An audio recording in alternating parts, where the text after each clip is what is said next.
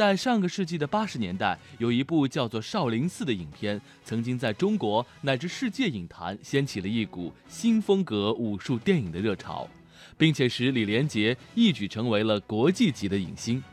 此外，也从那个年代开始，大江南北、长城内外，到处掀起了武术热，到处也掀起了少林热。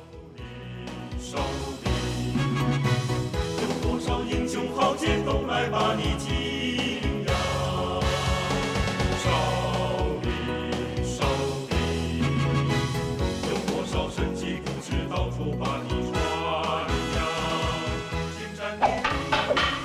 扬。天下功夫出少林，传说河北有少林寺，福建有少林寺，浙江、广东、四川也有少林寺。但是，自古以来就带着神秘色彩的武林圣地少林寺，究竟在哪里呢？嵩山位于中国版图的正中央，故称中岳，是中国五大名山之一。嵩岳塔是嵩山的标志，是中国最古老的一座青砖塔。中岳嵩山。横亘河南省中西部的登封县境内，由两组群山组成，东为太室山，西为少室山，山势另有一格，远远望去，它好像美人沉睡的样子。我们现在听到的这段录音，就是电影《少林寺》当中的开场白。电影《少林寺》给很多的人留下了深刻的印象。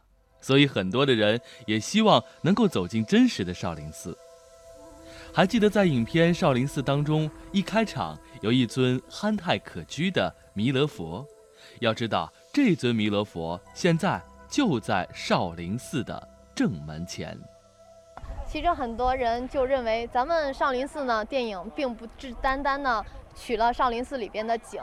嗯，先说一下在主体建筑里边的取景吧。咱们主体建筑呢，当时取的就是说。最明显的就是电影刚呃开播就出现了非常大的少林寺三个字。昨天我记得有就有人问我说，这个少林寺匾额是不是改了呀？其实不是呀，只是当时呢，它是只拍了一个少林寺三个字，然后将三个字放大之后，完了出现了整个大门。所以说呢，第一个场景少林寺的大门，还有一个钟鼓二楼啊，因为咱们这个寺院里就说讲究这个晨钟暮鼓啊，早晨敲钟，晚上击鼓这样的作息时间，出现了一个钟鼓二楼。那么还有一进建筑大。雄宝殿的最后一进建筑，也是咱们电影中节选了比较多的最后一进建筑，因为有站桩的脚坑，不是有一段少林和尚练功吗？就是在那个殿堂里，咱们那个殿堂也是保存非常完整的，也是当时的一些样貌保存的相当完整的。在咱们少林寺呢，取景呢也有咱们少溪河呀，这边这河水。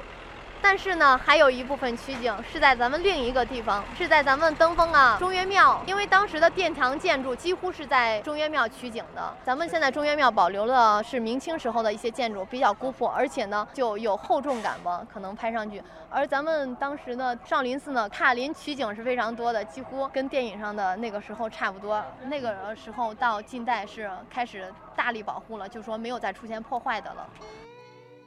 刚才为我们介绍的就是来自于少林寺的工作人员。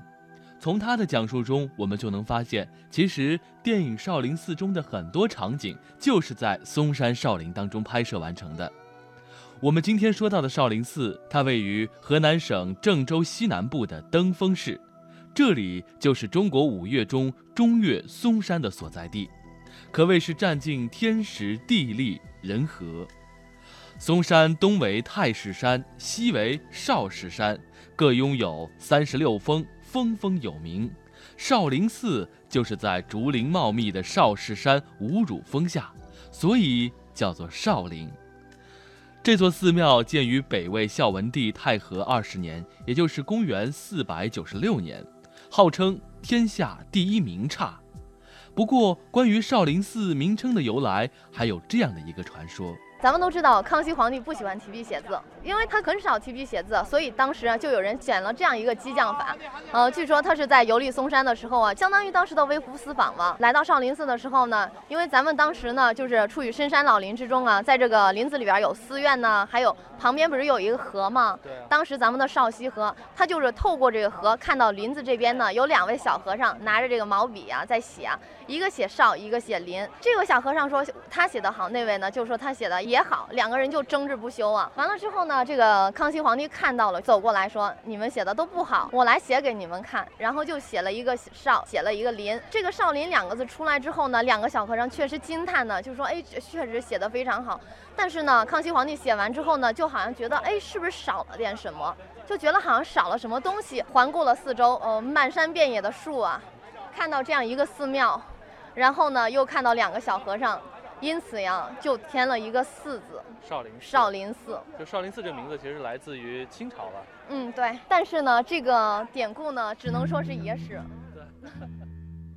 不管怎样，从古至今，少林寺的确留给了人们无尽的遐想空间。一走进少林寺的山门，弥勒佛供于佛龛之中，大腹翩翩，笑口常开，人称大肚佛，皆大欢喜佛。神龛后面立着韦陀的木雕像，神棒在握，是少林寺的护院神。这位菩萨呢，其实我们称之为这个韦陀金刚啊，呃，可以说是少林寺的保卫科科长。对，因为他是在弥勒佛的背后，就是说一进山门的这个后面啊，弥勒佛的背后就站着这位金刚神。对，所以说呢，我们还称他为啊少林寺的保卫科科长，因为它的作用啊，就是保护着咱们寺院佛法僧。三宝的一些呃安全了，也就是说保护着这个众生平等啊。对。包括他手里拿这个金刚宝杵啊，拿法呢其实呢也是有两种的，就是说如果驻地的话，告诉这个十方游僧啊，咱们这个寺院不是接待寺，放在手腕处或朝上的话，十方游游僧呢来到这个寺院里一看，哎，就说这里可以接待，可以在这儿吃住了。